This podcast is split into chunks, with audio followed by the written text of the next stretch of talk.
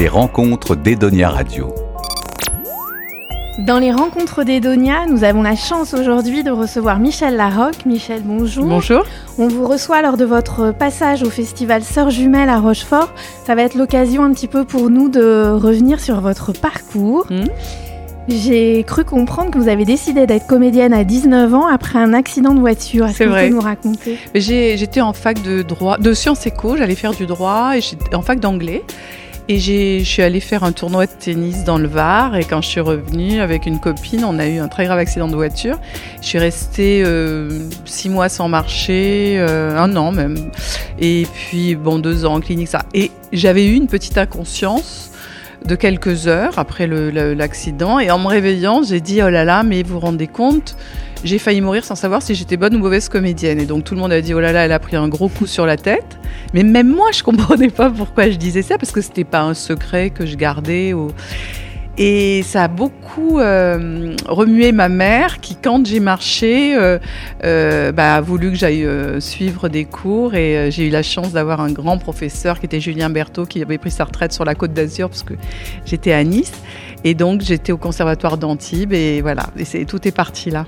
Et ensuite, qu'est-ce qui se passe? Vous décidez de monter, euh, de Oui, monter bah, à c'est lui qui, euh, en plus, on écoute Julien Berthaud parce que c'est un grand sociétaire de la comédie française. euh, C'était l'acteur fétiche de Buñuel. Il avait été prof au conservatoire, donc euh, il a fait venir mes parents au bout de six mois. Il a dit, il faut vraiment qu'elle parte tout de suite à Paris. Elle a commencé tard à cause de l'accident, donc il faut qu'elle rattrape le temps perdu. Donc je suis partie à Paris avec plein de lettres qu'il m'avait faites. J'ai rencontré des gens. Je me suis retrouvée avec François Seigné comme professeur. Puis après, je suis partie aux États-Unis faire du théâtre là-bas. Puis Jean-Laurent Cochet. Et puis après, je commençais à faire du café-théâtre et du théâtre et, et du cinéma.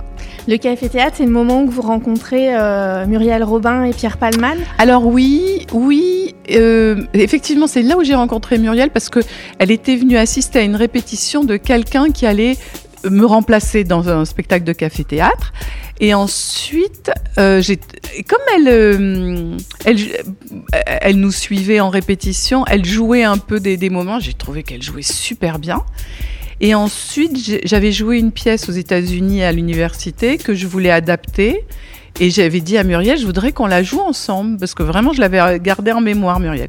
Et, euh, et puis, ça s'est pas fait parce qu'elle a rencontré Pierre. On- a, on a adapté la, la pièce ensemble, mais après, elle a rencontré Pierre Palmade qui lui a dit, je veux, je veux trop euh, vous écrire un, un one-woman show, etc.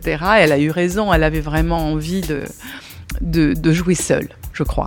Et donc, euh, c'est là où j'ai rencontré Pierre aussi par Muriel, que je suis allée voir jouer. euh, et puis après, euh, voilà, on, s'est croisés à, la, classe, on s'est croisés sur le tournage de Pédale douce parce qu'il avait écrit des dialogues. Et, et puis après, on a fait le spectacle ensemble.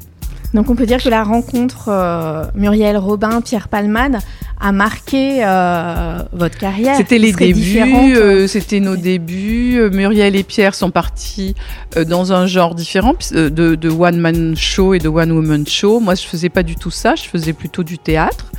Et ensuite, du- le cinéma est arrivé. Et aujourd'hui, vous avez deux autres casquettes qui sont celles de réalisatrice et de productrice. Qu'est-ce qui est le plus épanouissant? Moi, je suis une actrice, hein. ça c'est sûr.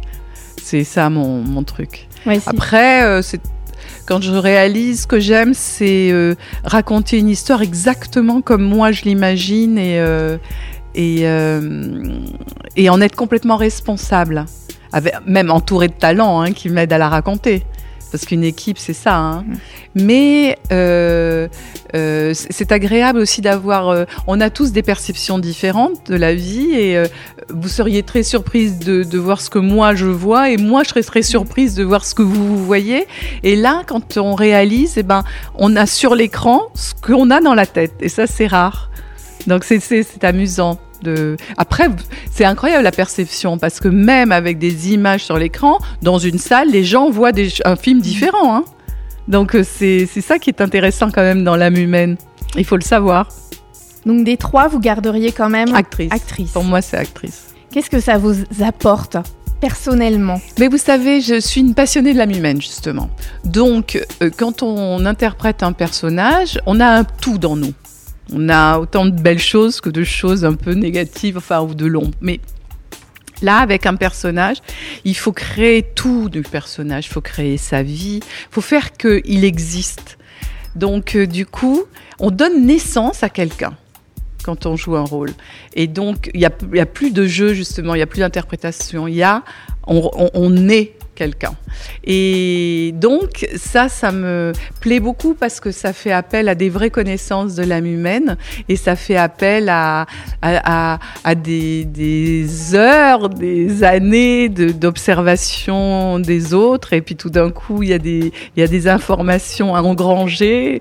Et, voilà, et on, va les chercher et on les ressort pour tel ou tel personnage dans telle ou telle situation. Donc, c'est euh, voilà, quelque chose que j'aime beaucoup euh, faire. Est-ce qu'il y a des personnages que vous ne jouerez jamais Non, c'est pas tellement les personnages euh, qui, sont importants pour moi, c'est beaucoup le réalisateur et l'univers du réalisateur. C'est-à-dire, je peux lire un scénario fabuleux et pas y aller si je me si je sens que je vais pas voir les choses de la même façon que le réalisateur ou la réalisatrice. Euh, en fait, ce qui est merveilleux quand on est un acteur, c'est d'être un instrument du réalisateur et qui nous embarque dans son univers. Donc c'est plus ce, ce, cet élément crucial qui fait que je fais un, un, un film ou pas. Sœur Jumelle, le festival à Rochefort, c'est la rencontre euh, de la musique et de l'image. Ouais.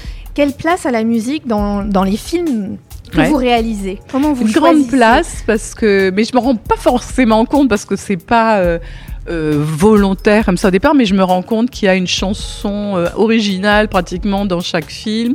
Que euh, bon, j'ai fait beaucoup de danse, donc la musique a fait énormément partie de ma vie par la danse.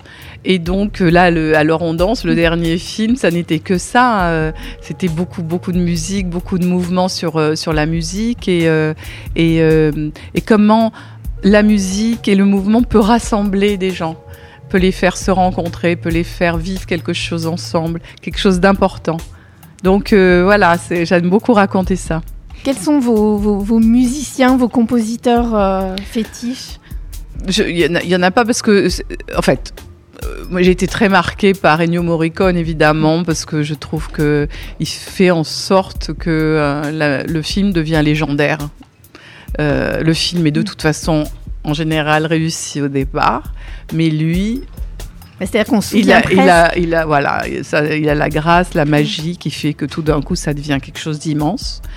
Et euh, après, c'est très agréable justement d'adapter euh, le sujet d'un film justement au talent d'un compositeur. Donc il euh, n'y a pas un compositeur euh, et puis uniquement lui. Il y a, y a euh, des tas, des tas de talents que j'ai envie de rencontrer par rapport à un sujet.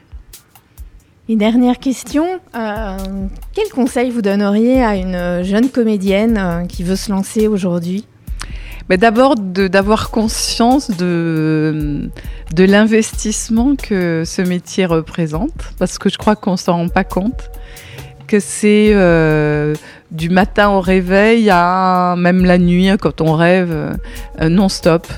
Euh, une, un travail de réflexion, un travail de, déjà une connaissance de soi très importante parce qu'on doit être au service d'une histoire qu'on raconte, d'un personnage, d'un réalisateur.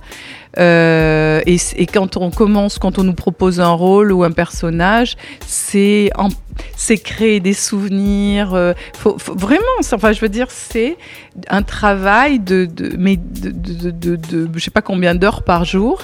Et une fois qu'on a fait ce travail et qu'on est à peu près euh, euh, au niveau de ce qu'on doit être, s'amuser, lâcher prise. Donc c'est vraiment compliqué. c'est ça. Michel Larocque, merci pour cet entretien. Merci et à vous. on vous retrouve euh, au cinéma. Bah oui. Dans Joyeuse Retraite. Joyeuse Retraite, ça c'est euh, 20 juillet. Et à la rentrée, il y aura euh, le 19 octobre, euh, Belle et Sébastien, la version contemporaine. Merci. Merci à vous. Les rencontres d'Edonia Radio.